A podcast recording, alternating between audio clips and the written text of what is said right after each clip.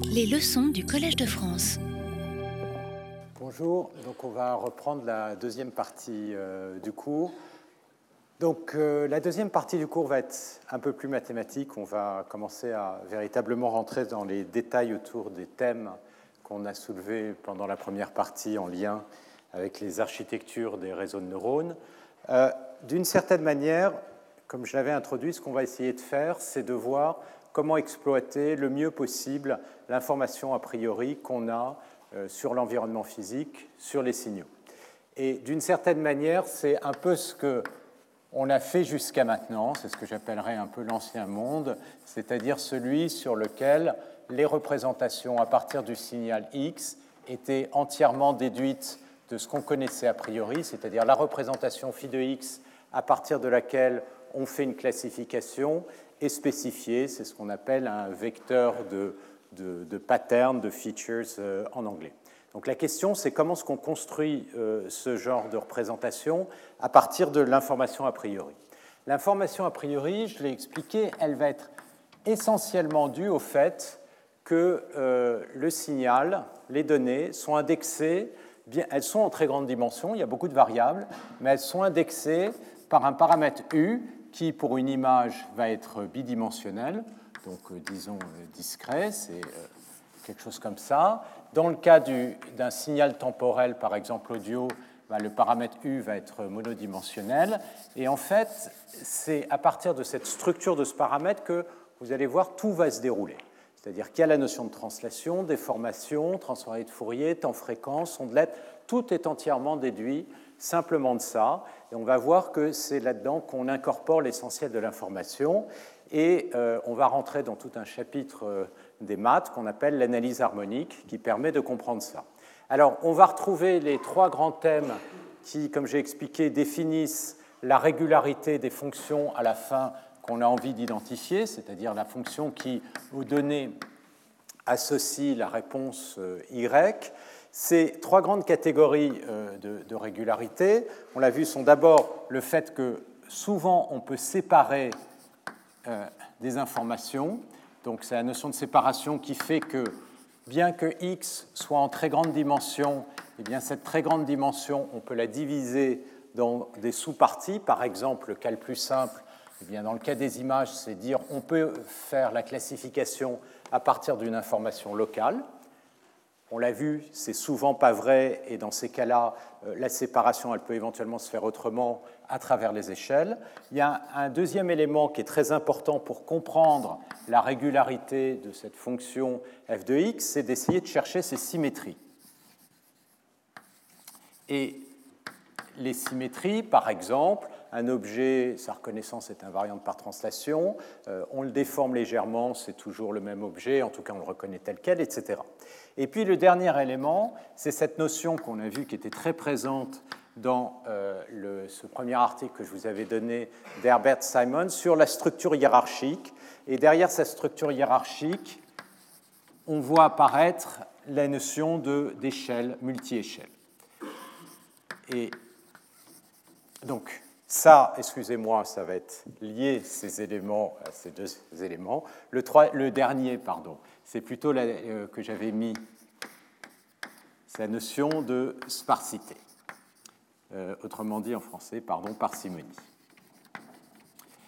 Et ça, la notion de parcimonie, c'est aussi quelque chose qui permet de faire de la réduction de dimensionnalité, parce que euh, les données X bien qu'a priori elles soient indexées en grande dimension, peuvent être comprimées avec des représentations qui sont appropriées. Et donc on capture l'information a priori en essayant de chercher des représentations qui sont parcimonieuses. Donc ce que vous allez voir, c'est que ces trois éléments, simplement en connaissant l'indexation U, qui est en basse dimension, c'est-à-dire la façon dont les points X sont naturellement reliés par des voisinages, eh bien, ça permet déjà d'exprimer beaucoup d'informations a priori sur tout ça.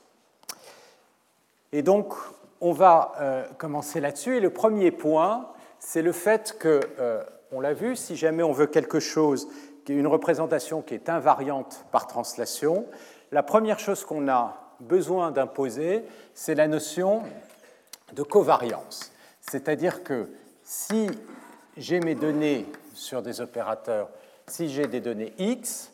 Si je le fais rentrer dans un opérateur euh, L ici, si x est translaté, donc là je vais avoir la sortie L de x, ce que je voudrais, c'est que la sortie soit aussi translatée.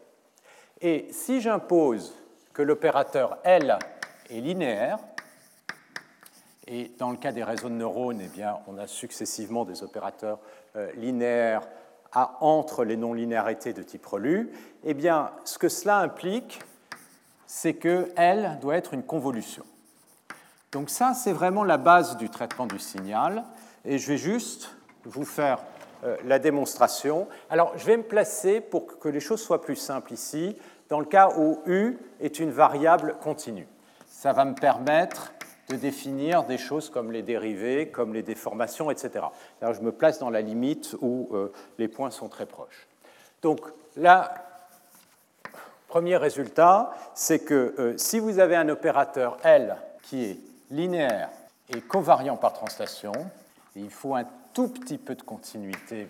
À ce moment-là, L de il existe H tel que Lx de U peut s'écrire comme x convolé avec h de u, autrement dit l'intégrale de x de u moins v, h de v du.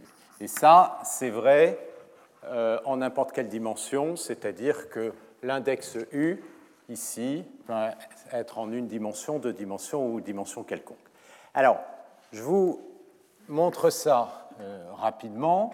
L'idée, c'est quoi? C'est qu'on va prendre x et on va le représenter, une fonction, donc je fais comme ceci, hein, une dimension, je peux toujours le représenter comme une intégrale contre un Dirac, c'est-à-dire que je peux voir ça comme l'intégrale de x de euh, v fois un Dirac qui va être localisé au point u. Ça va être en u moins v. Donc qu'est-ce que je dis? C'est que si j'ai un Dirac qui est ici, si je fais l'intégrale de ma fonction x de u contre le Dirac, ce que je vais avoir, c'est la valeur de euh, la fonction, excusez-moi, là j'ai mis la fonction au point u, à ce moment-là, je vais l'écrire comme ça. D'accord? Donc la valeur de la fonction au point u, elle s'obtient en l'intégrant contre un Dirac qui est localisé en u.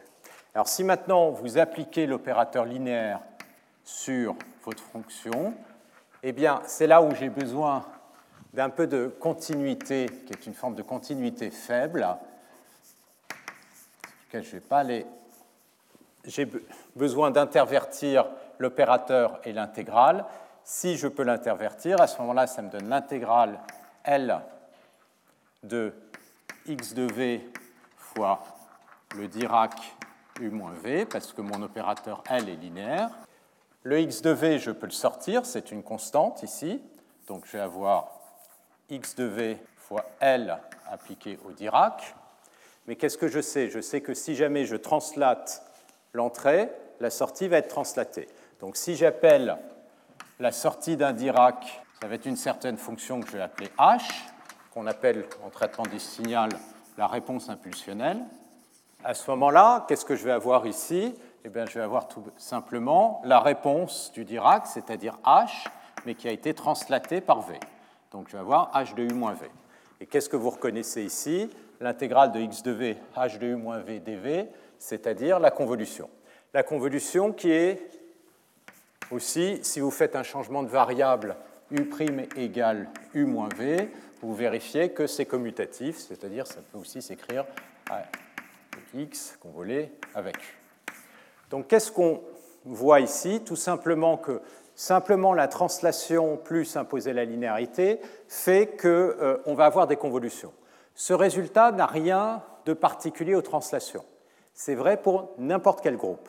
Si vous avez un opérateur qui est covariant par rapport à l'action du groupe et qui est linéaire, ça veut dire qu'une transformation par le groupe de la donnée va produire une transformation de la sortie après avoir appliqué l'opérateur, alors à ce moment-là, avec essentiellement la même démonstration, vous démontrez que l'opérateur doit être une convolution sur le groupe. Donc dès qu'on dit covariance plus linéarité, on obtient euh, la notion de convolution. Et donc dans le cas des réseaux de neurones, eh bien, cette propriété qui dit que a priori les objets, euh, on ne sait pas où est-ce qu'ils vont être, donc on a envie d'avoir une représentation qui va être covariante, implique que les opérateurs vont être des convolutions. Alors ça, c'est la première chose. Alors une fois qu'on a spécifié notre opérateur de convolution, qui est partout en traitement du signal, on appelle ça du filtrage, donc qui est spécifié par la réponse impulsionnelle. Ce qu'on a envie, c'est euh, d'essayer de voir si on peut diagonaliser ces opérateurs.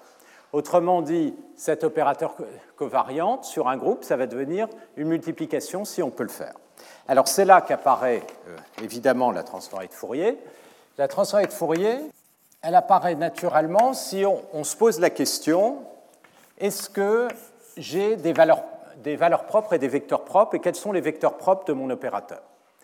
Et si on met une sinusoïde ici, i oméga euh, u, alors on peut calculer la réponse du système à une sinusoïde.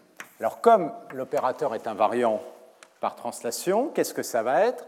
Ça va être i oméga, alors la valeur en u moins v, fois la réponse impulsionnelle h de v dv. D'accord? Ça, c'est la convolution entre la sinusoïde pris en u-v avec la réponse impulsionnelle. Maintenant, vous pouvez euh, voir qu'évidemment, là, vous allez avoir un produit de deux exponentielles. Il y en a une que je peux sortir. Ça va me donner e puissance i oméga u fois l'intégrale de h de v e puissance moins i oméga V dV. D'accord? Et qu'est-ce qu'on voit apparaître? Ben, On voit que, évidemment, la sinusoïde va être transformée en une sinusoïde, multipliée par un scalaire, et ce scalaire, c'est cette intégrale sur la réponse impulsionnelle, qui n'est autre que la transformée de Fourier de la réponse impulsionnelle. Et ça, en traitement du signal, on appelle ça la fonction de transfert. C'est la fonction qui va soit permettre au sinusoïde d'être transféré si h de oméga est non nul, et si h de oméga égale 0, eh bien la sinusoïde va disparaître. C'est ce qu'on appelle un filtrage. Alors, ça, c'est vrai à nouveau en n'importe quelle dimension. Quand j'écris e puissance i oméga u, si u est une variable, par exemple, bidimensionnelle, u c'est u1, u2, Par exemple, si j'ai une image, je suis dans le plan, à ce moment-là, la variable oméga va être elle-même bidimensionnelle, donc je vais avoir deux index de fréquence. Et puis ça, il faut le comprendre comme un produit scalaire, c'est-à-dire c'est i u oméga 1 u1 plus oméga 2 u2. Donc, la transformée de Fourier, que je sois en dimension 1, 2 ou quelconque, essentiellement se comporte de la même manière faut voir U comme une variable agrégée de dimension 1, 2 ou quelconque, et oméga de même, et ceci comme étant le produit scalaire des deux, valeurs. Et vous vérifiez que vous aurez euh, les mêmes propriétés. Alors, ça, ça introduit cette notion donc d'intégrale de Fourier. Évidemment, vous avez tout un chapitre de maths qui a consisté à essayer d'analyser les propriétés de cette intégrale de Fourier. Alors, je ne vais pas vous faire euh, ici un cours détaillé euh, sur la transformée de Fourier. Je suppose que vous avez vu ça de nombreuses fois. Je vais simplement vous rappeler les propriétés de base. Et euh, vous verrez maintenant sur le site web, euh, il y a un pointeur lorsque vous allez sur la page d'introduction du cours vers des documents. Alors sur ces documents, vous verrez, il y a des documents de notes de certains d'entre vous sur les cours précédents. Et puis j'ai aussi mis des chapitres d'un livre qui euh, décrivent les propriétés de la transformée de Fourier, des propriétés de l'analyse en fréquence dont je euh, vais parler ensuite, etc., ce qui vous permettra d'avoir les détails beaucoup plus euh, précis autour de tout ce, que, tout ce dont je vais parler maintenant. Alors, la transformée de Fourier, c'est vraiment un opérateur, une transformation complètement fondamentale partout en physique, en maths. Pourquoi? Parce que ça diagonalise les convolutions, c'est-à-dire les opérateurs linéaires qui sont covariants par translation. En particulier, parmi ces opérateurs, vous avez les opérateurs différentiels. Donc, la première approche pour résoudre des équations différentielles linéaires, ça va passer par la transformée de Fourier. Alors, quelles sont les propriétés de cette transformée de Fourier? D'abord, il y a la notion d'inversion, c'est-à-dire c'est un opérateur qui est inversible si jamais je suppose que x est intégrable.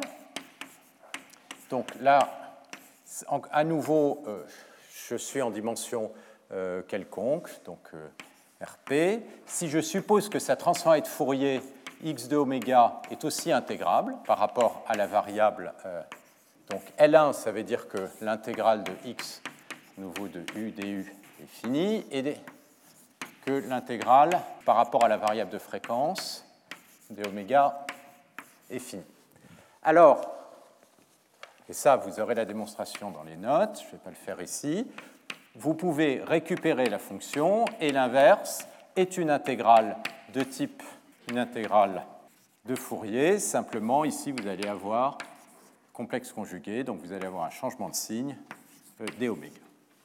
Donc, ça veut dire que, et ça, ce résultat, il est quand même assez extraordinaire parce qu'il vous dit que n'importe quelle fonction peut se reconstruire comme une somme de sinusoïdes, et l'amplitude de ces, chacune de ces sinusoïdes, c'est x de oméga. Donc c'est vraiment pas du tout intuitif ce résultat. Vous avez une fonction comme ça qui peut avoir des discontinuités, ça vous dit, bah, cette fonction, je peux la récupérer avec des sommes de sinusoïdes.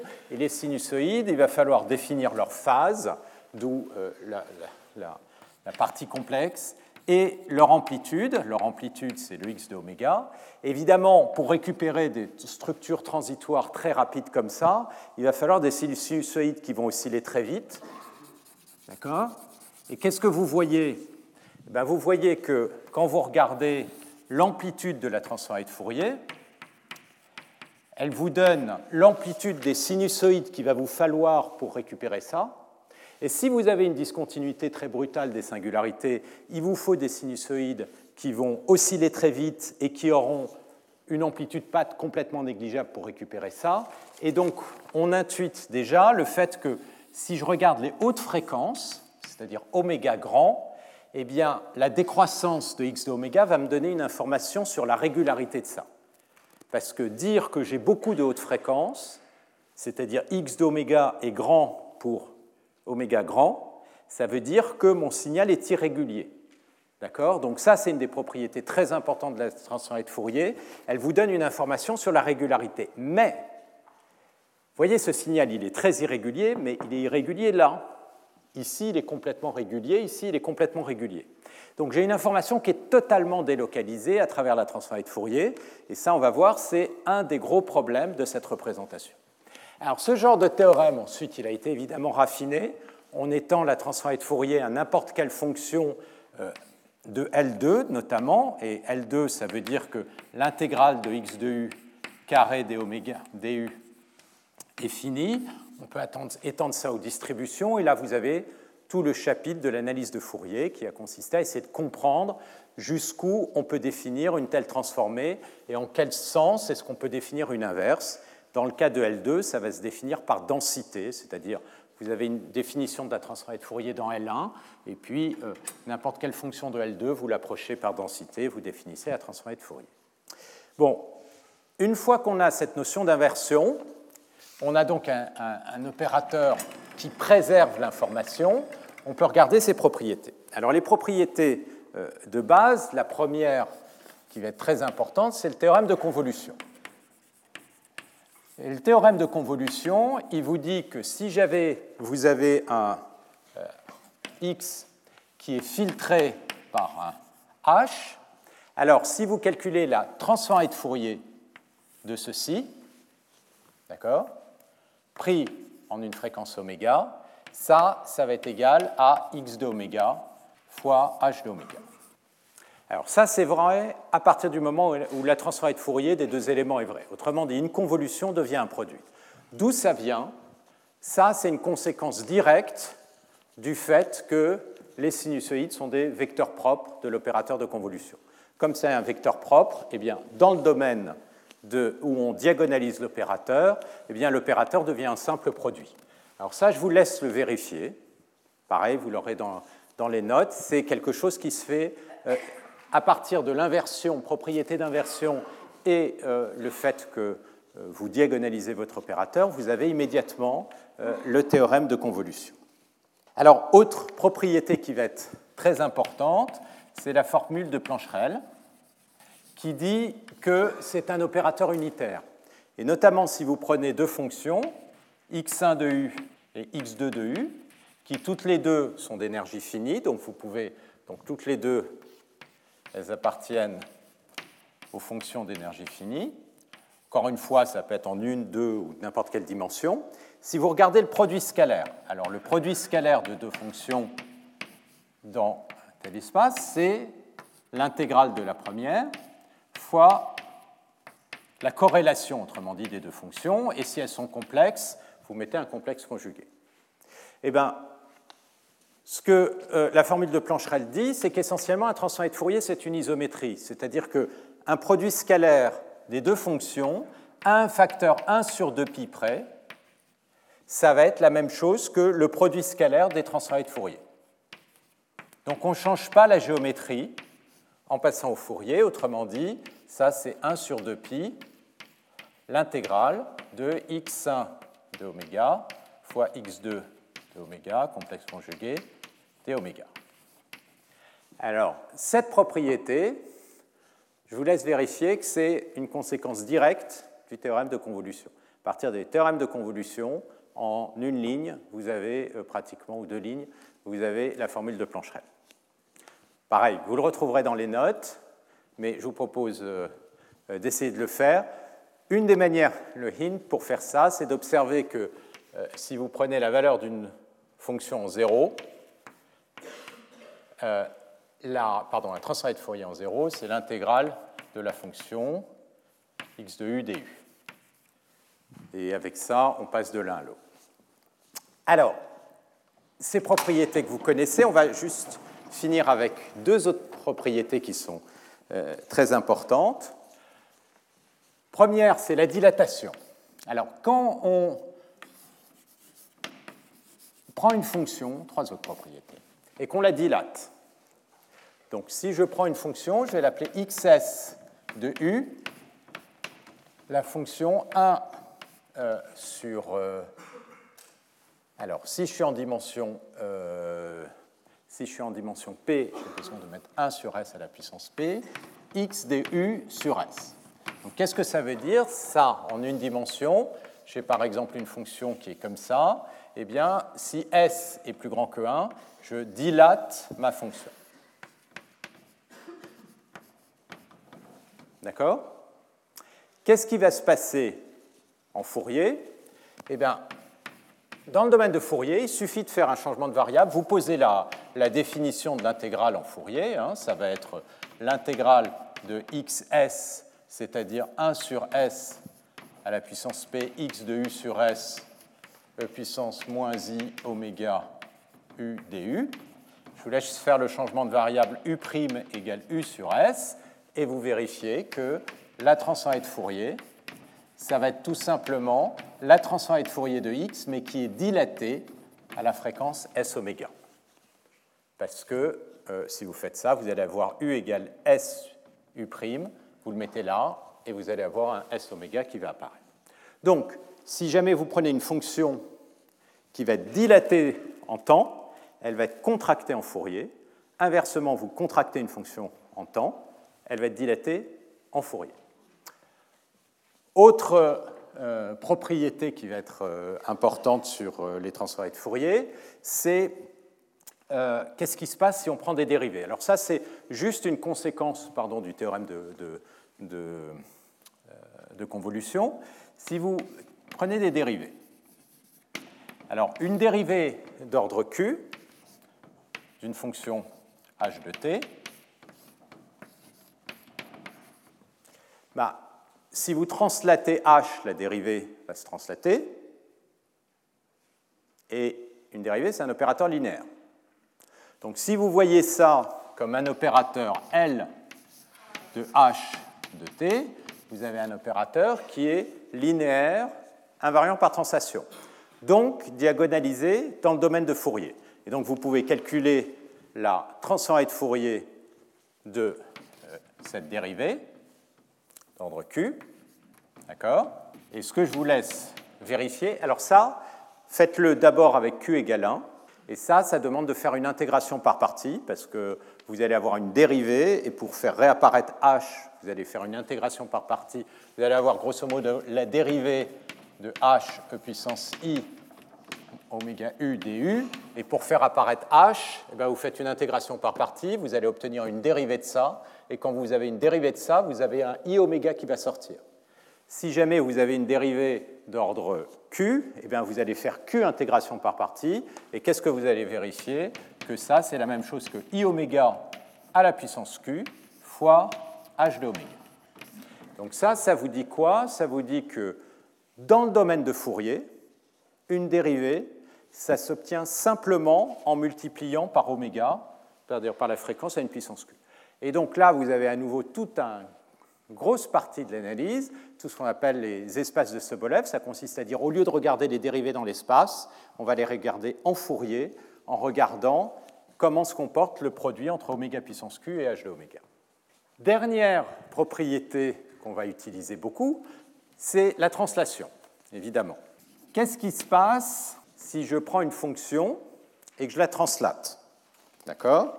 Donc si je prends h et que je définis je l'ai appelé x, x taux de u, c'est x de u moins taux.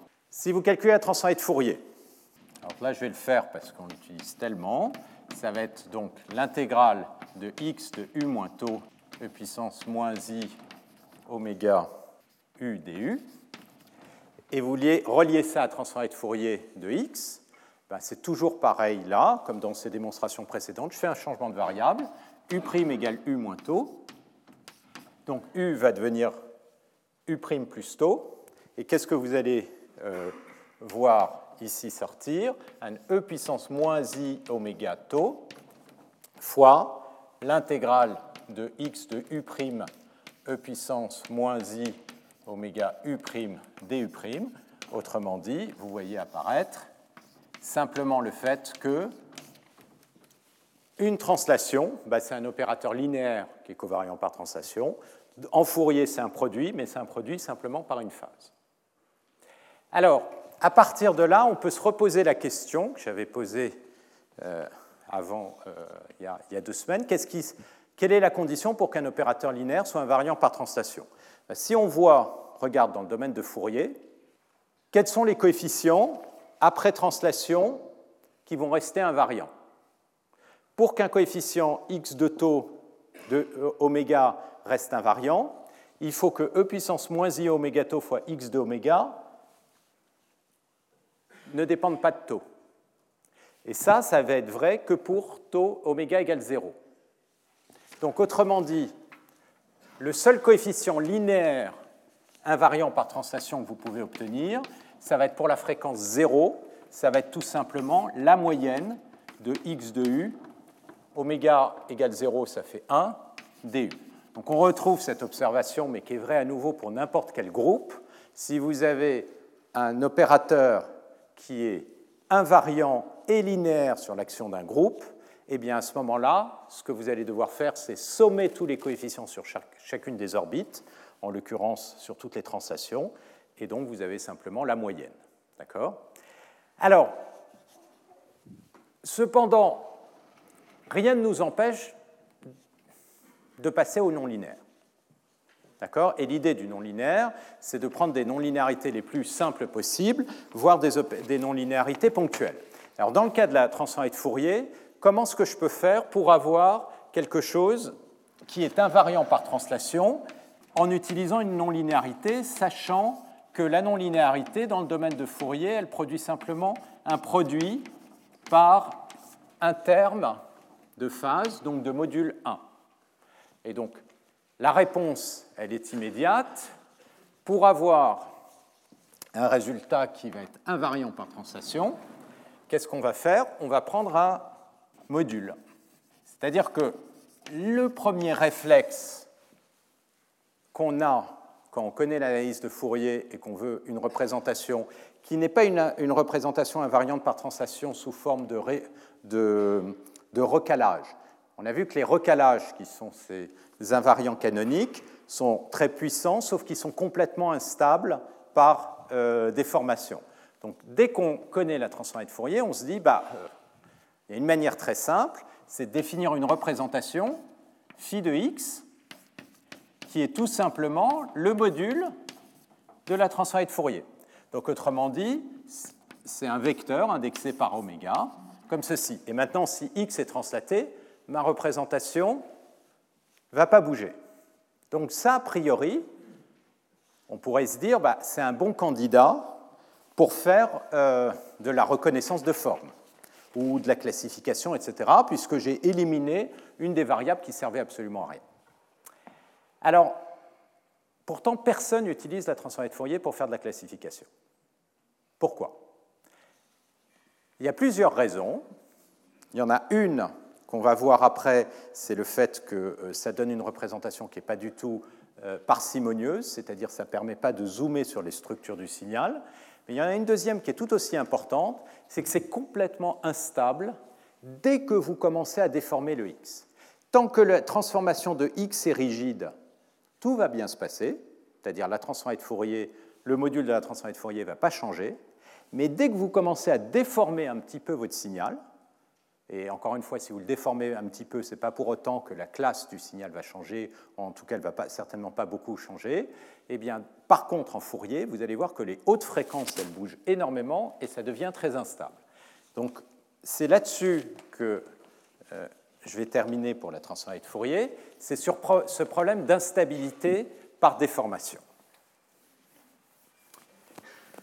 Et ça, vous, allez voir, le, problème d'instabilité par déformation, c'est quelque chose qui guide énormément pour définir la représentation.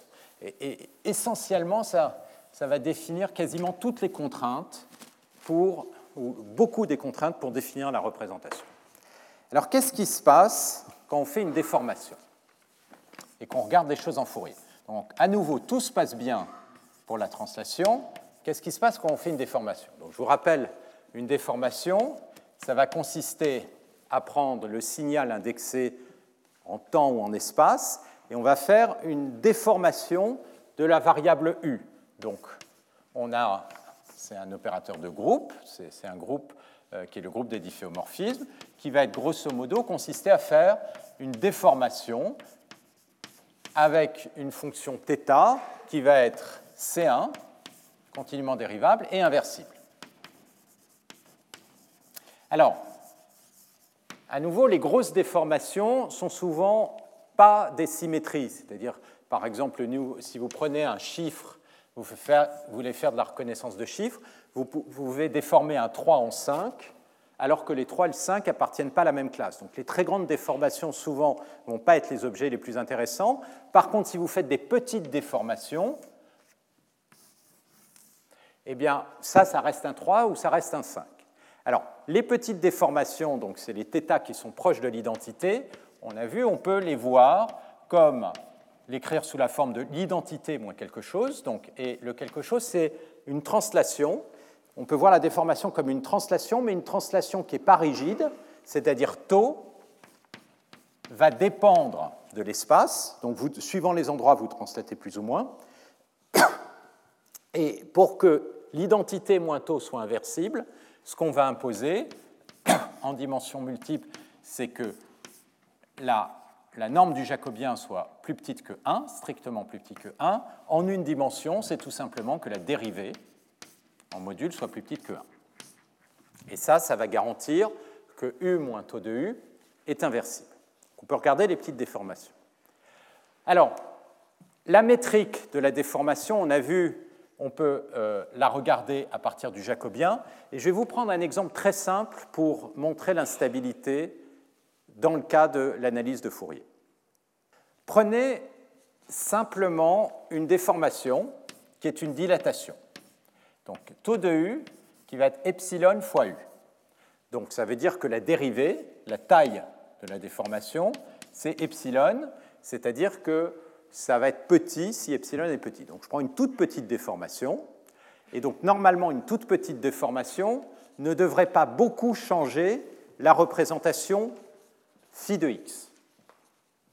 Alors, si vous venez qu'est-ce qu'on veut comme type de propriété? Ben, Ce qu'on veut, c'est que phi de x, si x, je le transforme par un opérateur de, de groupe, là, une déformation, et je veux être continu par rapport à cet opérateur de groupe, parce que si je suis continu, on a vu que du coup, on va pouvoir tuer éventuellement ces transformations par des opérateurs linéaires. Ben, ce que je veux, c'est que phi soit régulier.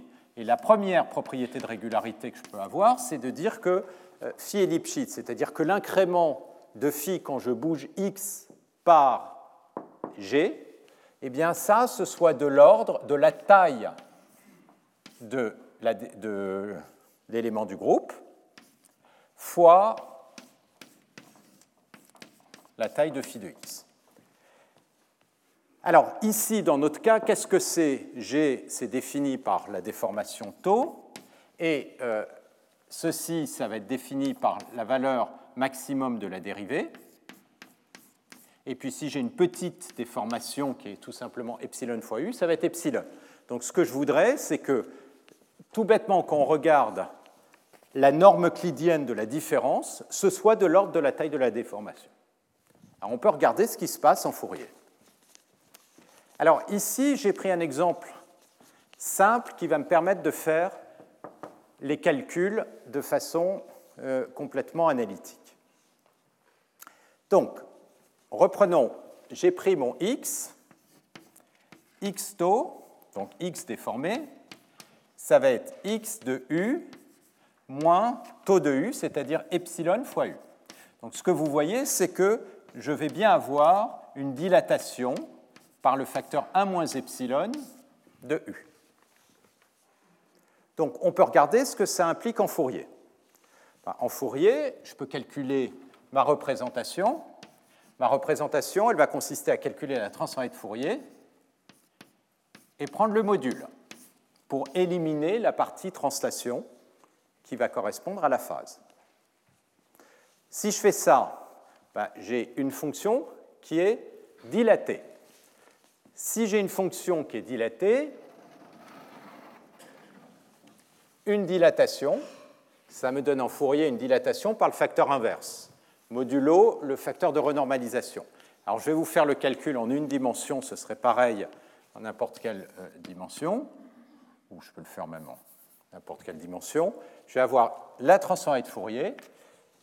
Ça va me donner en Fourier S, ici, c'est 1 euh, moins epsilon inverse, epsilon moins 1.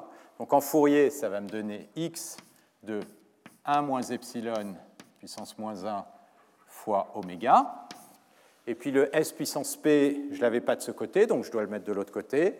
Et donc là, je vais avoir 1 moins epsilon, puissance moins 1 à la puissance P. Donc qu'est-ce qu'on voit? C'est modulo ce facteur de normalisation qui est de l'ordre de 1, parce que epsilon est petit, donc ça, ça vaut quasiment 1. Qu'est-ce qu'on va avoir? Ça, ça va être une dilatation de la fréquence oméga par 1 moins epsilon. D'accord? Donc 1 moins epsilon, ça, c'est pratiquement la même chose que x de oméga fois 1 plus epsilon. C'est un peu plus facile de le voir comme ça. C'est à peu près la même chose. 1 moins epsilon puissance moins 1. Alors maintenant, imaginez que x est des hautes fréquences. Et ce que je vais faire, c'est que je vais simplement me concentrer sur les hautes fréquences. Imaginez que la transformée de Fourier de x, ce soit un bump comme ça. Donc ça, c'est x de oméga qui est situé à une fréquence xi. Donc ça veut dire que c'est un phénomène oscillatoire qui a un peu de largeur. Ça, c'est la transformée de Fourier de x de oméga. Là, je me place en une dimension. D'accord? Qu'est-ce qui va se passer si vous faites une déformation de x? Ben, Si vous faites une déformation par une dilatation, vous allez avoir une dilatation. Et donc, le, ce qui se passait ici à la fréquence oméga, x de oméga, va devenir x d'oméga fois 1 plus xi. Autrement dit, euh, pour que ceci soit non nul, qu'est-ce que vous allez voir? Vous allez voir que le bump, il va se déplacer, il va se déplacer de la fréquence fois epsilon. Donc epsilon fois xi. Et donc x de oméga Je vais le faire avec une autre couleur.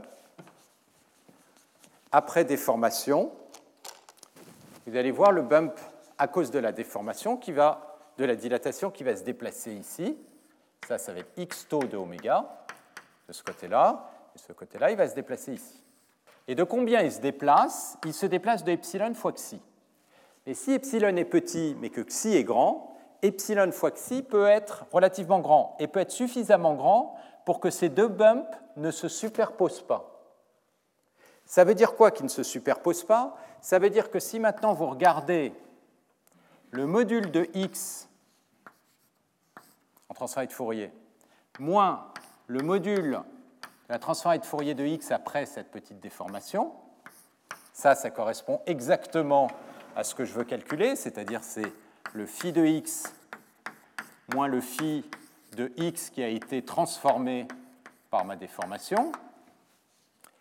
Ben, les deux supports ne se recouvrent pas. Donc ça, ça va être à peu près deux fois la norme de x. D'accord Avec une toute petite déformation, bougent tellement les hautes fréquences qu'elles ne se ressemblent plus. Si vous les soustrayez, vous n'avez pas du tout zéro ou rien de petit.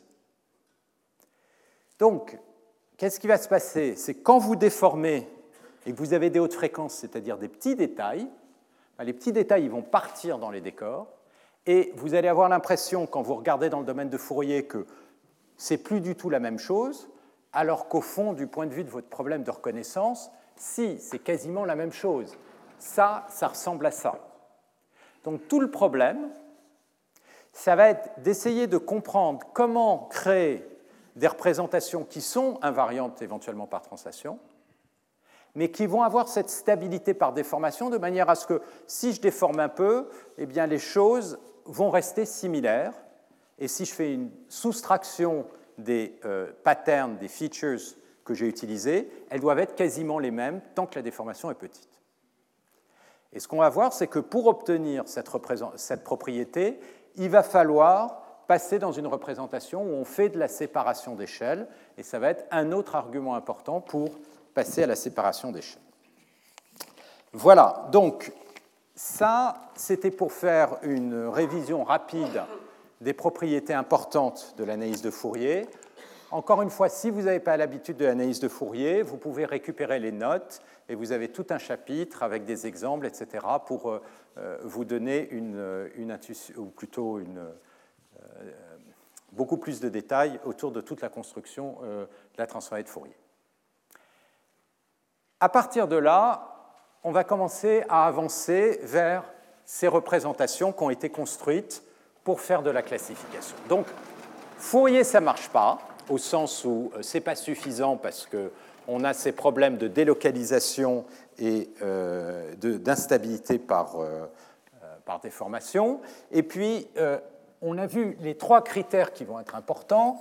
Ça va être d'une manière ou d'une autre d'essayer d'établir une forme de séparabilité, de sparsité, à nouveau, et puis les symétries, c'est-à-dire translation, déformation, rotation, tout ce que vous pouvez connaître a priori.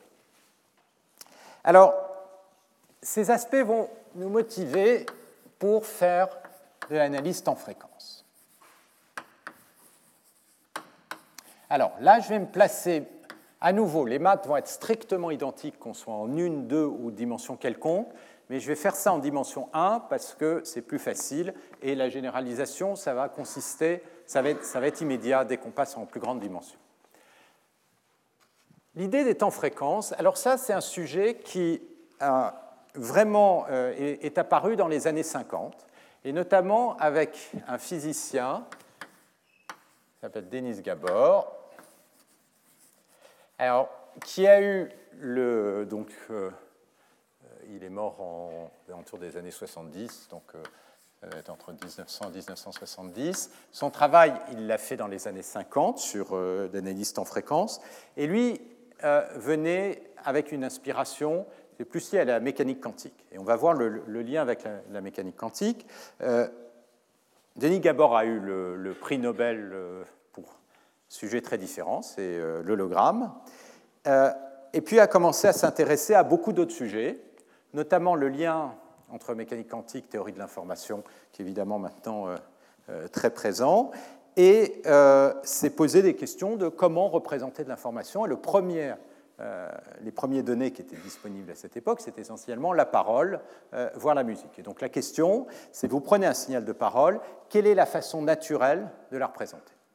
Et ce qu'on voit immédiatement euh, quand on utilise la transformée de Fourier qui est partout en physique, c'est qu'il y a un problème, c'est que les structures, que ce soit les notes de musique, les phonèmes, etc., elles sont locales en temps. Elles sont locales en temps, en même temps, vous avez un signal qui est oscillant, donc vous avez en même temps envie de faire une analyse fréquentielle. Et donc la première idée qui vient, c'est de dire on a envie de faire une, analyse qui va être locale en temps et en même temps qui va capturer les propriétés fréquentielles du signal. Et donc ça, c'est toute l'approche euh, temps-fréquence. Ce qu'on va voir, c'est qu'en sous-jacent, on va établir une forme de séparabilité de l'analyse du signal, c'est-à-dire qu'on va regarder le signal dans des intervalles différents, essayer de comprendre les propriétés en agrégeant des informations en plus basse dimension, c'est-à-dire sur chaque intervalle. Et la deuxième chose, c'est qu'on va construire une représentation où la plupart des coefficients vont être quasiment nuls, sauf quelques-uns, et vous allez voir l'information qui va vous sauter aux yeux si les signaux sont de type signal son ou musique dans cette représentation temps-fréquence. Donc c'est vraiment ces deux éléments, et puis on va voir les propriétés euh, d'invariance par translation ou pas qui vont apparaître. Alors, euh, je vais changer de paquet de notes. Euh, l'analyse temps-fréquence, elle consiste à reprendre l'intégrale de Fourier,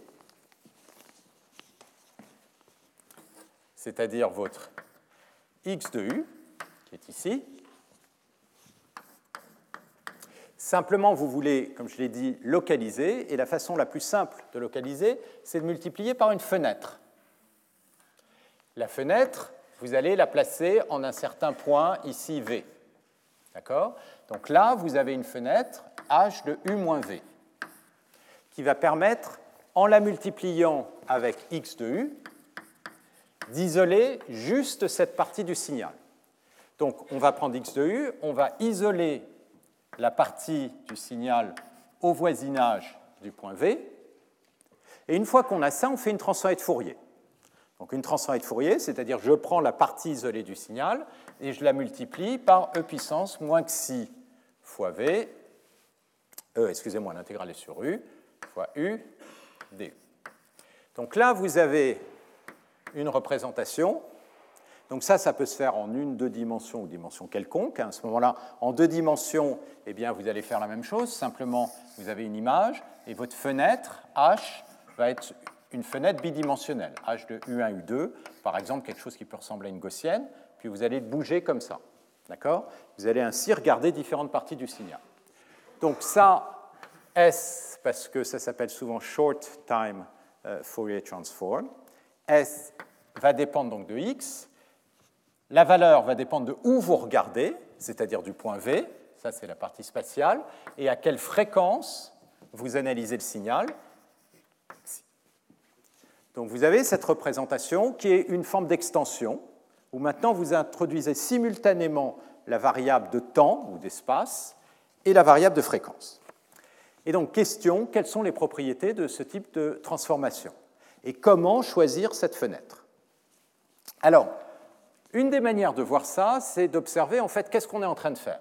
On est en train de corréler x avec ceci, cette fonction-là. Et cette fonction-là, je vais l'appeler h, elle dépend de la position v et de la fréquence xi. h de v xi. C'est donc, si je la regarde en une dimension, cette fonction, c'est une fenêtre qui est centrée en V, que j'ai multipliée par une sinusoïde, donc qui va, voilà la fonction. D'accord? Et si xi augmente, eh bien, l'oscillation va augmenter. Si xi diminue, elle diminue, mais la taille de la fenêtre, elle est donnée. La seule chose que vous pouvez faire, c'est bouger la fenêtre. Ça, on appelle ça un atome temps-fréquence. Alors pourquoi un atome À cause du lien avec la mécanique quantique qu'on va voir à travers le principe d'incertitude? Donc l'idée, c'est qu'on projette x sur ces petites fonctions qu'on appelle ces atomes temps-fréquence qui peuvent varier en Vxi. Donc ça, c'est la vision temporelle qui dit ah ben, je vais avoir une information qu'au voisinage du point V. Mais maintenant, on peut avoir une représentation fréquentielle en utilisant la formule de Plancherel qui dit une intégrale dans le temps ou dans l'espace, je peux l'écrire aussi comme une intégrale des transformés de Fourier, c'est-à-dire avec un facteur 1 sur 2pi, x transformé de Fourier, fois la transformée de Fourier de mon atome, complexe conjugué de oméga. Donc, d'accord, là j'appile simplement la formule de Plancherel qui dit que l'intégrale de deux fonctions, ça peut s'écrire comme l'intégrale de leur transformée de Fourier. Alors, quelle est la transformée de Fourier d'un atome? Donc, la transformée de Fourier d'un atome, on l'obtient en appliquant toutes les règles que je viens d'effacer. Alors, ce n'est pas une super idée. Donc, première chose, on a une fonction, elle est translatée. Donc, si je prends une fonction, donc mon problème c'est de. Et que je la translate, eh bien, sa transformée de Fourier, on a vu, ça va devenir e puissance moins, ça va induire un terme de fréquence, fois h de oméga. Seulement, cette fonction, elle n'est pas simplement translatée, elle est aussi multipliée par une sinusoïde. Multiplication par une sinusoïde, ça va translater, alors ça, je vous laisse vérifier, si vous avez e puissance moins x u fois x de u, la transformée de Fourier de ça, c'est tout simplement la transformée de Fourier de x, mais qui va être translatée par xi. Donc, si je multiplie par mes sinusoïdes, l'oméga va devenir oméga moins xi, et ici l'oméga va devenir oméga moins xi. Si je regarde où est localisée euh, cette fonction, eh bien, je peux tracer mon axe des fréquences. H c'est une gentille fenêtre. Donc ça veut dire que sa transformée de Fourier, ça va être quelque chose de très basse fréquence. Donc la transformée de Fourier d'ailleurs d'une gaussienne, et on va revenir là-dessus, c'est une gaussienne, si j'avais pris une gaussienne, mais h de oméga, ça va être quelque chose qui va ressembler à quelque chose comme ça. C'est ce qu'on appelle aussi, en traitement du signal, un filtre passe-bas qui ne garde que les basses fréquences. Maintenant, si vous modulez par xi, vous voyez, h de oméga est translaté par xi, donc se retrouve ici. Donc ça, c'est h de v xi. Si je, si je veux, je vais prendre le module de manière à enlever la partie oscillante. Et vous voyez que, qu'est-ce que vous êtes en train de faire? Vous êtes en train de regarder la transformée de Fourier de x, la multiplier par quelque chose qui est non nul simplement au voisinage de xi. Donc ça veut dire que vous êtes en train de multiplier une fonction x de oméga, ça va être quelque chose comme ça, et de regarder la transformée de Fourier simplement dans le voisinage de xi. Et la différence, c'est qu'on ne va pas avoir exactement la valeur de la transformée de Fourier, on va l'avoir simplement dans un voisinage. Donc ce qu'on voit immédiatement, c'est qu'on a envie de regarder ces représentations en mettant simultanément les deux axes. D'un côté, l'axe du temps, U, et de l'autre côté, l'axe de la fréquence. Et quand on regarde dans le temps, vous avez multiplié avec votre fenêtre qui est centrée au point V, donc vous allez analyser votre signal quelque part dans cette zone. D'accord? Mais si vous regardez maintenant le long de l'axe des fréquences, votre fenêtre, sa transformée de Fourier, elle est là. D'accord? Et donc, vous allez regarder que dans cette bande de fréquence. Donc, vous allez regarder dans ce plan de temps-fréquence, vous allez capturer l'information de x qui est à la fois au voisinage du point V, c'est-à-dire par exemple le phonème ou euh, la structure qui était au voisinage du point V, et dans le voisinage du point V, vous n'allez regarder que la composante qui est au voisinage de la fréquence xi, donc d'une certaine manière dans cette boîte temps fréquence xi. D'accord? Donc vous faites une analyse simultanée dans les deux domaines. Et alors, la question immédiatement qui vient à l'esprit, si on va faire ce genre de choses pour analyser l'information, c'est quoi le bon choix de H Alors, ce qu'on aimerait faire, c'est une analyse de meilleure résolution possible, c'est-à-dire très bien localisée au voisinage du point V et très bien localisée au voisinage de Xi. Ça, ça veut dire, est-ce que je peux définir une boîte, comme ceci en fréquence, qui a une surface qui est toute petite? Et la réponse, c'est non, c'est limité par le principe d'incertitude que je vais vous donner, que je vais vous démontrer. Donc l'idée, c'est qu'on peut définir la taille de la boîte. La taille de la boîte, bah, c'est grosso modo... Alors, ce que je vais imposer, c'est que h a une intégrale au carré qui est égale à 1, et je vais définir la largeur et en temps et en fréquence. Alors une manière simple, comme j'ai normalisé euh, h, ça va être de définir la largeur en temps comme étant l'écart, une forme de variance, c'est-à-dire l'intégrale. Où est-ce que la boîte est centrée en temps? Elle est centrée en v. Donc ça va être l'intégrale de u moins v au carré fois la masse de h de v xi de u carré du. Alors ceci, bah, h de u moins v xi, c'est donc u moins v au carré. Le module, on peut faire disparaître la partie oscillante. Je vais avoir simplement h de u moins v.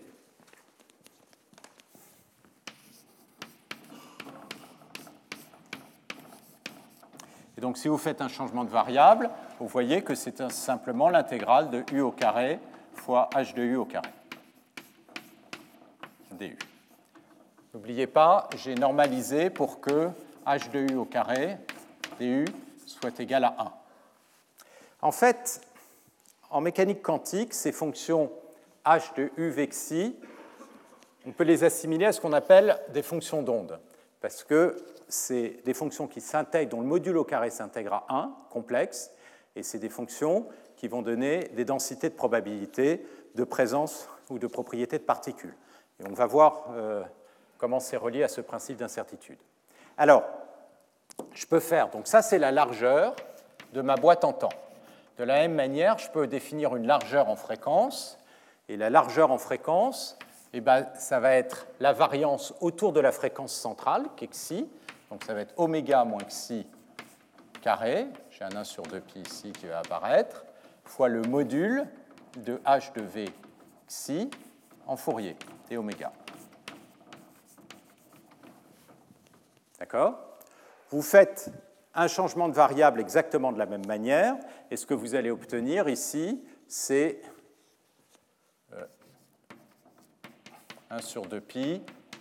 En faisant oméga prime égale oméga moins xi, vous allez obtenir oméga carré h de oméga carré d oméga. Donc, vous avez une boîte dont la largeur est définie par un écart, un spread de la fonction en temps, et un spread de la fonction en fréquence. Et question, est-ce que je peux avoir une fonction qui est très bien localisée?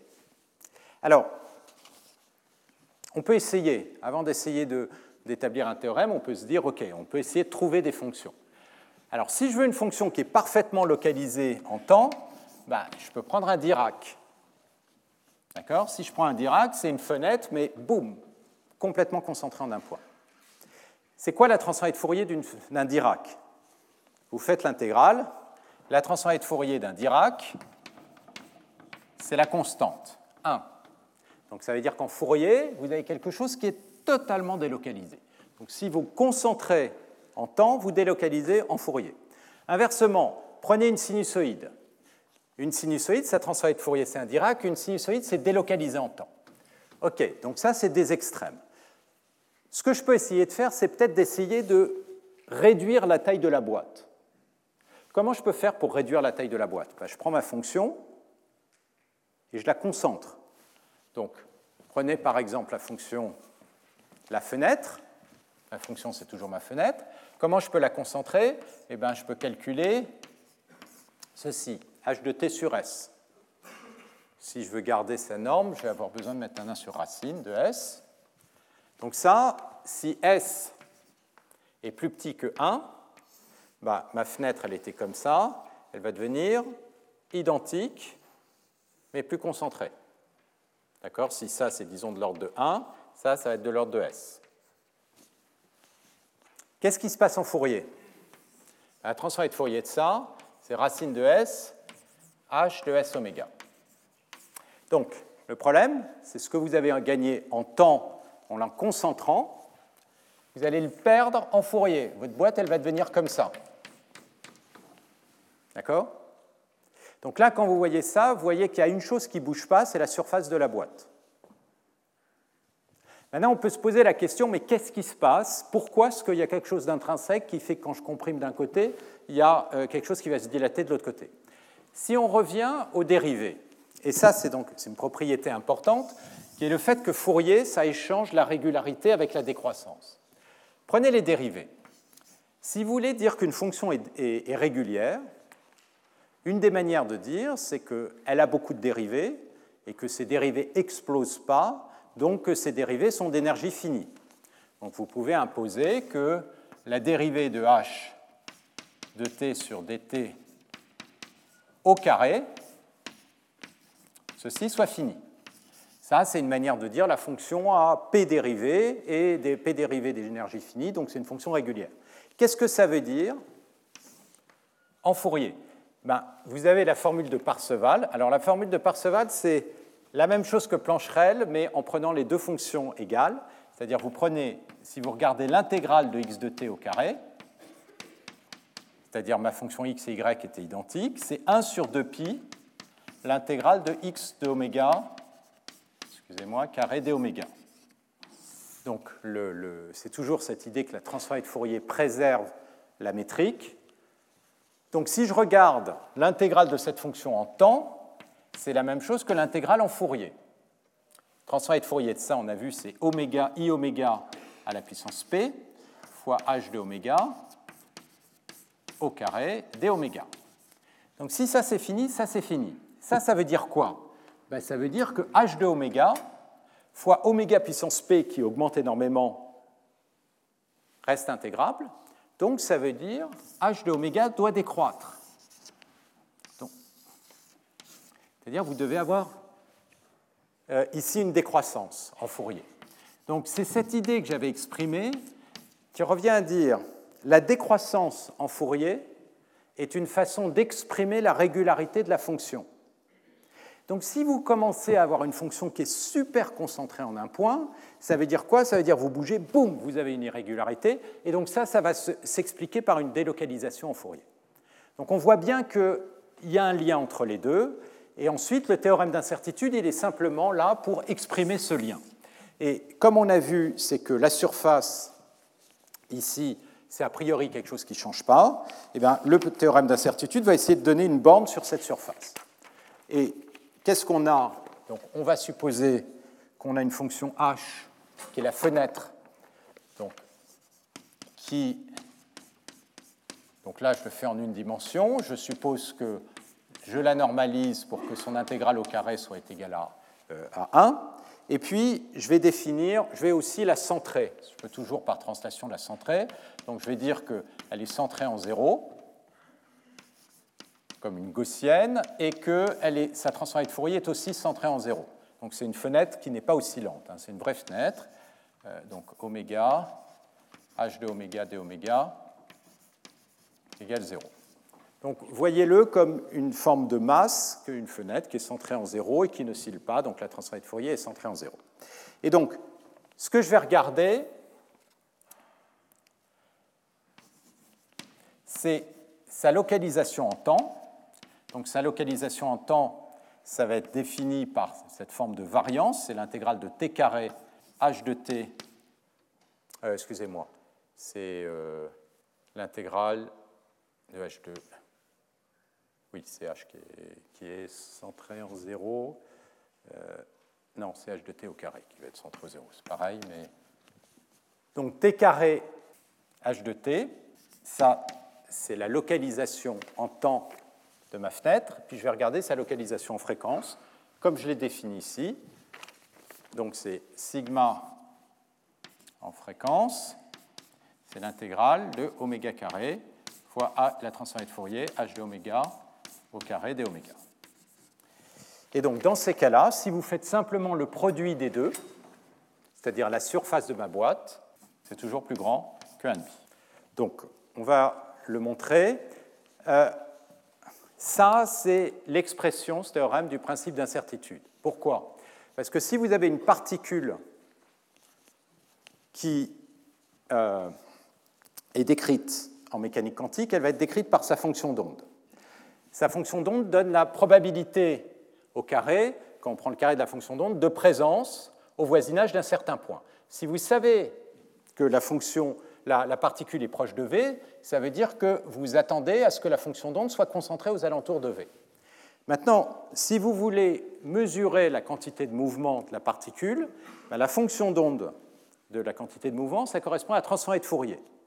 Donc question, est-ce que vous pouvez simultanément avoir une information précise sur la position de la particule et sa quantité de mouvement? Ben, La réponse c'est oui, si vous, pouvez, vous avez une fonction d'onde qui est très bien localisée en temps et dont la transformée de Fourier est très bien localisée en fréquence. Et ça, ça vous dit, eh bien non, ce n'est pas possible, c'est-à-dire vous allez avoir une borne, c'est-à-dire soit vous localisez en temps, vous délocalisez en fréquence, soit vous localisez en fréquence, vous délocalisez en temps, soit vous décidez d'avoir une précision intermédiaire dans les deux. D'accord? Et ça, c'est simplement une conséquence de ce résultat. Alors ce résultat, c'est une conséquence en fait des propriétés de régularité échangées par la localisation. Donc, je vais vous faire la démonstration juste pour montrer que ce n'est vraiment pas quelque chose de mystique, mais que c'est une propriété qui, est, qui, se, qui se montre facilement. Donc, ce qu'on veut regarder, c'est le produit entre sigma et t et sigma xi. D'accord? Et donc là, je vais prendre les variances euh, au carré. Donc le carré. Donc ça, c'est d'un côté l'intégrale de t carré fois h de t carré dt. Et puis, de l'autre côté, vous avez 1 sur 2pi fois l'intégrale en fréquence, j'ai oublié le 1 sur 2pi, de oméga carré fois la transformée de Fourier. D'accord? Et donc, vous voulez dire que ça, c'est plus grand que quelque chose. Alors, quand on a produit deux intégrales, l'intégrale de A carré fois l'intégrale de B carré, ça, vous pouvez voir ça comme le produit de la norme de A et de la norme de B. Vous avez Cauchy-Schwarz qui vous dit ça, c'est plus grand que l'intégrale de A fois B. D'accord? Le produit des normes est plus grand que le produit scalaire. Donc ça, je peux immédiatement avoir, dire ça va être plus grand que l'intégrale du produit.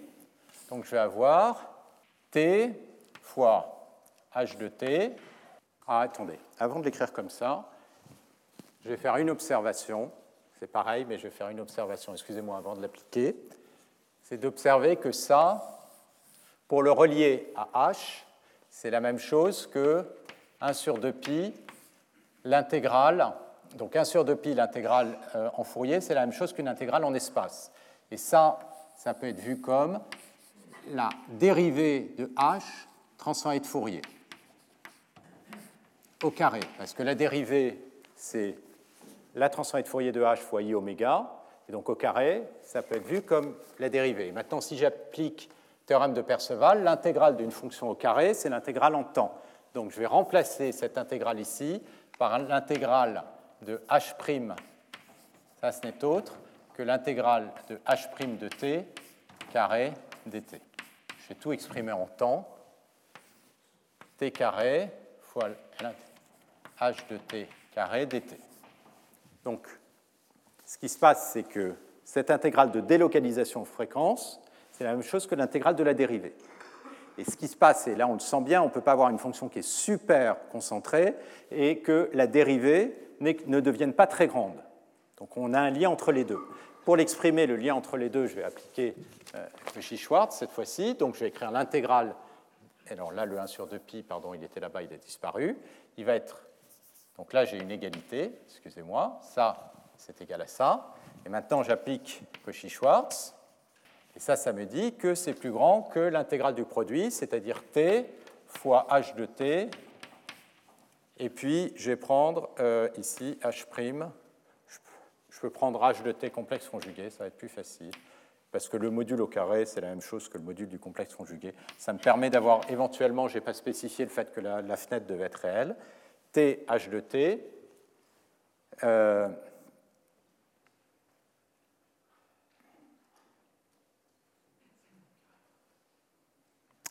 et euh, j'ai le carré. Il est là. t h de t dt le tout au carré. OK? Et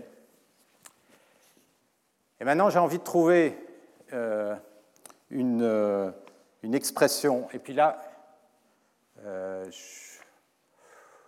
attendez, je vais garder les modules là, parce que je peux dire que ça, je peux l'écrire sous forme de module, comme ceci. Parce que c'est le module de t fois le module de h de t fois le module de h' de t. Et ensuite, ce que je vais dire, c'est que le module de t h' de t. Alors là, euh, c'est plus grand que la demi-moyenne, parce que je veux faire apparaître la dérivée de h carré. Donc, je vais écrire la demi-moyenne de euh, h' h étoile plus h étoile prime de t fois h de t. Pourquoi? Parce que chacune de ces fonctions ont le même module, et donc le module d'une fonction, c'est plus grand que la somme, euh, je vais ça va être plus grand que la somme des deux. Donc du coup, là, je peux remplacer ça par l'intégrale de t sur 2. J'ai le h' fois h étoile plus h étoile prime fois h dt et le tout au carré. Alors pourquoi j'ai fait apparaître cette expression? Parce que ce que je veux faire apparaître, c'est h au carré dérivé. Ça, le 1,5, je peux le sortir. J'ai 1 quart. Et puis ensuite, j'ai l'intégrale de t fois h de t au carré dérivé dt. D'accord? Maintenant, vous faites une intégration par partie. Alors, je vais avoir besoin d'une hypothèse. Je vais avoir besoin, comme hypothèse, le fait que j'ai un petit peu de décroissance, c'est-à-dire que la limite de racine de t fois h de t égale 0 quand t tend vers l'infini. Cette propriété, on peut s'en passer, mais ça simplifie beaucoup la démonstration, parce que dans ce cas-là, si je fais l'intégration par partie, je vais avoir les bornes de racine de t h de t en moins l'infini plus l'infini qui va valoir 0, et du coup, en faisant une intégration par partie, ça, ça va être la même chose que l'intégrale de la dérivée de t, c'est 1. La primitive de h carré dérivée, c'est h de t carré. Et donc, je vais avoir h de t carré dt.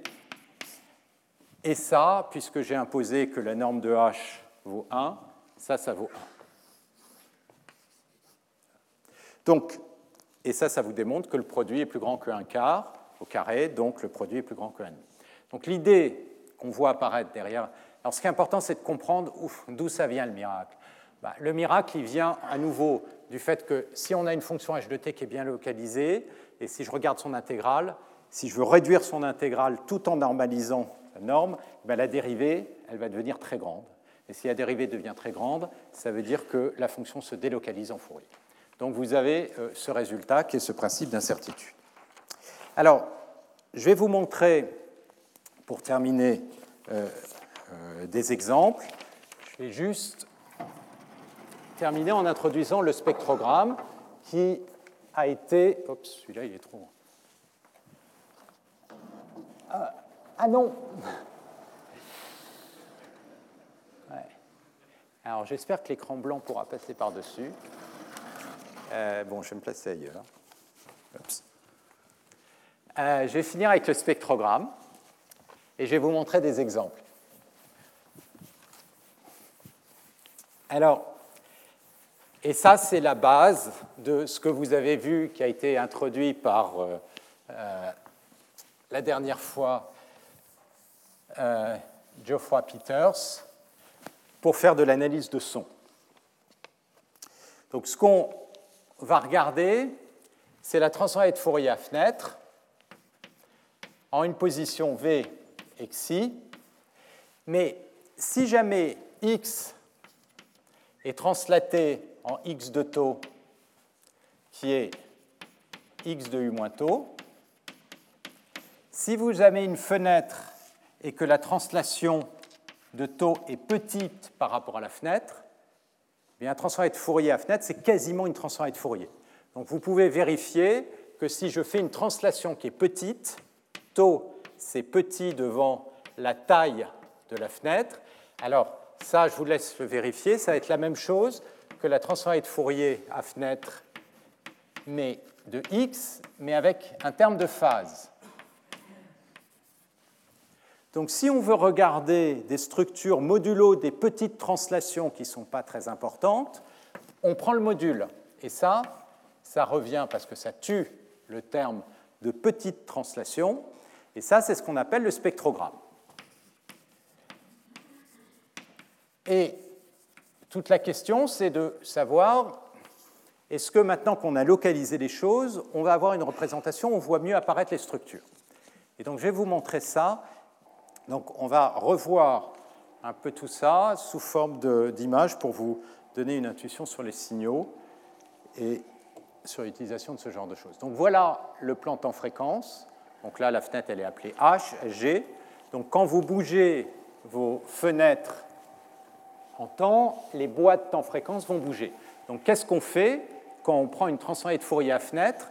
En fait, ça va revenir, merci, à regarder le signal dans ce plan avec un espèce de euh, zoom en bougeant la fenêtre un peu partout et on va regarder un peu partout quelles sont les propriétés. Donc qu'est-ce qu'on est en train de dire? On est en train de faire de la séparabilité, c'est-à-dire on sépare l'information dans différents intervalles, de, différents intervalles temporels et dans différents intervalles de euh, fréquence à travers cette boîte. Donc le seul, la seule chose qu'on doit choisir, c'est la fenêtre. Ensuite, on peut prendre des signaux. Voilà par exemple deux chirps. D'accord? Donc quand vous voyez le signal comme ça, c'est assez difficile de comprendre ce qu'il y a dedans. Si maintenant vous regardez la transformée de Fourier euh, à fenêtre, blanc, ça veut dire que euh, euh, la valeur c'est 0. Noir, c'est là où le spectrogramme a une grande amplitude. Et ce que vous voyez, c'est que le spectrogramme il a une amplitude qui augmente comme ça. Donc on voit qu'on a clairement deux structures avec une fréquence qui augmente linéairement dans le temps. Ça, c'est un autre signal un peu plus compliqué. Alors, à nouveau, quand on le voit comme ça, c'est difficile à analyser. Là, ça devient très sparse, parcimonieux, c'est-à-dire que la plupart des coefficients sont nuls. Et là, ce signal, vous pouvez quasiment le chanter. C'est-à-dire là, vous avez une fréquence, ça fait oh, puis là oh. Et puis là, oui, je n'ai pas une voix géniale, mais bon, je fais ce que je peux. Ça, c'est oh, oh. Et donc, vous voyez, vous avez une, approche beaucoup plus intuitive euh, du contenu. Alors ça, c'est quelque chose de... Donc, qu'est-ce que vous voyez là? Ta, ta. Là, il y a l'attaque. Là, vous voyez apparaître dans le spectrogramme les vibratos, donc les petites oscillations fréquentielles. Et puis, vous avez chacune des notes avec les attaques et les différentes structures harmoniques qu'on voit très bien sur les notes plus le vibrato. Donc vous voyez là tout d'un coup, boum, on voit apparaître la structure. Et donc l'idée, c'est de dire, bah, maintenant qu'on a cette structure, a priori, on pourrait se dire, c'est là-dessus qu'on va faire l'analyse. On a une parcimonie, séparabilité, etc. Alors voilà un autre exemple. Ça, c'est un exemple typiquement qui est très important pour les chauves-souris. Les chauves-souris, elles ont un radar, et qu'est-ce qu'elles font? Elles envoient des ondes, mais ces ondes, elles doivent couvrir toutes les fréquences. Donc comment est-ce que vous voyez? Mais en même temps, cette onde, elle doit récupérer l'onde réfléchie pour avoir des informations sur les surfaces, les distances, etc. Donc ça, l'onde, elle doit être envoyée en un temps fini et même assez rapide. Donc comment est-ce que vous faites si vous êtes une chauve-souris? Ben, Vous envoyez une onde dont la fréquence va accélérer très très très vite de façon hyperbolique, c'est-à-dire c'est quelque chose qui ressemble à un cosinus de 1 ou d'un certain facteur xi sur t moins t0 au carré. Donc ça veut dire que quand vous atteignez le, point t0, la fréquence, elle va exploser. Donc vous avez une espèce de fréquence qui augmente comme ça. qu'est-ce qui se passe? Si vous regardez ça avec une transformée de Fourier à fenêtre, vous voyez très bien ce qui se passe là, et puis là, vous avez un espèce de flou. Pourquoi? Parce qu'en en fait, il y a une singularité en T0, et votre fenêtre, elle est trop large, et donc elle n'arrive pas à distinguer ce qui se passe dans les différents événements. Et ça, c'est un point qui va apparaître tout le temps. Dès que vous avez, ça c'était mentionné par Geoffroy Peters, dès que vous avez des transitoires, donc des choses dont vous voulez connaître la position très précise, comme par exemple une attaque. Ben, l'attaque, vous voudriez savoir exactement où c'est et sa structure. Le problème, c'est que vous avez une fenêtre, et la fenêtre, elle va délocaliser l'information sur la taille de la fenêtre. Alors si vous choisissez une fenêtre qui est toute petite pour bien capturer les attaques, le principe d'incertitude, il vous dit, ah oui, mais la localisation fréquentielle va être très mauvaise, et donc du coup, vous n'allez pas être capable de distinguer différentes harmoniques, parce que votre fenêtre va être trop large et elle va les mélanger.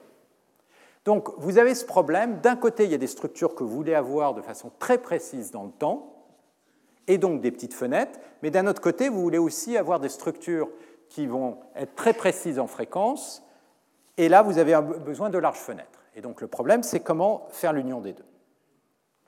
Alors, dernier problème qui apparaît avec la transformée de Fourier à fenêtre, c'est le fait qu'en fait, vous n'êtes pas stable par déformation.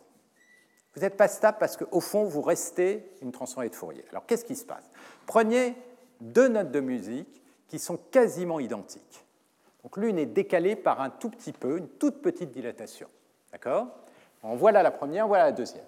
Si vous regardez les premières harmoniques, ça, c'est les basses fréquences les premières harmoniques, elles sont très proches.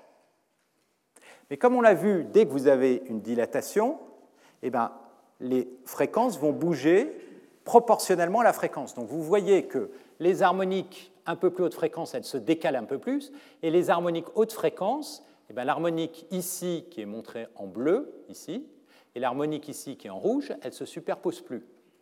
Donc si vous regardez la distance entre les deux, c'est-à-dire, si vous voulez faire de la reconnaissance de son, à partir de ça, ça va très mal se passer parce que vous allez avoir l'impression que les hautes fréquences n'ont rien à voir, parce que la distance entre la courbe rouge et bleue va être grande à cause des hautes fréquences, alors qu'au fond, ce sont quasiment les mêmes signaux, les mêmes notes à un epsilon près. Et c'est pour ça qu'en traitement du son, ce n'est pas ça qu'on fait, c'est pour ça que ce n'est pas ça qu'on a dans l'oreille, et qu'on a besoin d'analyser l'information un peu différemment. Alors, je vais juste vous donner un hint de ce que sera la, euh, la suite euh, euh, pour le prochain cours. Ce qu'on va faire, c'est qu'en fait, on va changer la, forme des boîtes. C'est-à-dire qu'au lieu d'avoir des boîtes qui sont toujours de même taille, eh bien, aux basses fréquences, on va avoir des grandes boîtes, et hautes fréquences, on va avoir des boîtes qui vont être très bien localisées en temps, en faisant ce qu'on appelle une transformée en ondelette, au lieu de garder une fenêtre de même taille, on va dilater les fenêtres de manière à pouvoir structurer, euh, détecter des phénomènes qui sont très précis en temps et en même temps sur des très grandes échelles. Et donc, c'est plus la notion de fréquence qui va apparaître, c'est la notion plutôt d'échelle, et on va avoir, on va être amené comme ça vers ces notions de, de, structure hiérarchique et qu'on voit apparaître aussi euh, dans essentiellement tous les algorithmes, y compris réseaux de neurones. Dans le cas de l'audio, on va tomber sur les descripteurs classiques qu'on appelle les MFCC, que j'expliquerai. Ce qui est intéressant dans ces descripteurs, d'abord jusqu'en 2010, tout le traitement audio était basé sur ces descripteurs. Ils capturent efficacement beaucoup d'invariants, translation, changement en temps, en fréquence, changement d'amplitude. Ils sont très compacts, et ils sont aussi basés sur une forme de parcimonie du signal. Donc c'est vraiment un, très joli travail, et ils ont disparu, mais on les voit réapparaître en fait indirectement dans les réseaux par le fait qu'il y a un certain nombre de filtres qui ressemblent à euh, euh, ce genre de transformation. Voilà, donc je vais m'arrêter là et juste introduire une seconde euh, le séminaire de Simon Thorpe qui va venir juste après. Comme je vous l'ai dit dans ce sujet, il y a une inspiration euh, biologique qui est très importante. En l'occurrence ici, et j'en parlerai euh, la fois prochaine, on retrouve toute la structure euh, cochléaire. Ce que Simon Thorpe, et je vous en avais parlé euh, dans le premier cours, a montré, c'est notamment que tous les phénomènes de reconnaissance de forme, ils peuvent être faits très rapidement, en de l'ordre de 1 dixième de seconde, on peut reconnaître des animaux, des structures, etc. Et donc en termes neuronales, on a très peu de couches successives qui peuvent être euh, calculées. Et ça, ça avait été aussi un élément très important par rapport à ces structures hiérarchiques euh, des réseaux de neurones feed-forward. Mais d'un autre côté, c'est ça qui serait intéressant, la biologie nous dit en même temps que c'est beaucoup trop simple, les réseaux de neurones. Il y a des structures qu'on voit apparaître dans le système auditif aussi bien que le système visuel, qui sont très différentes de ce qu'on connaît actuellement des, réseaux de neurones, notamment dans les capacités d'apprendre à partir de beaucoup moins d'exemples. Et donc ça, ça donne des pistes pour repenser un peu euh, l'évolution ces algorithmes. Donc ça, ce sera la présentation de Simon Thorpe euh, à 10h15. Voilà, je vous remercie. Retrouvez tous les contenus du Collège de France sur www.colège-2-france.fr.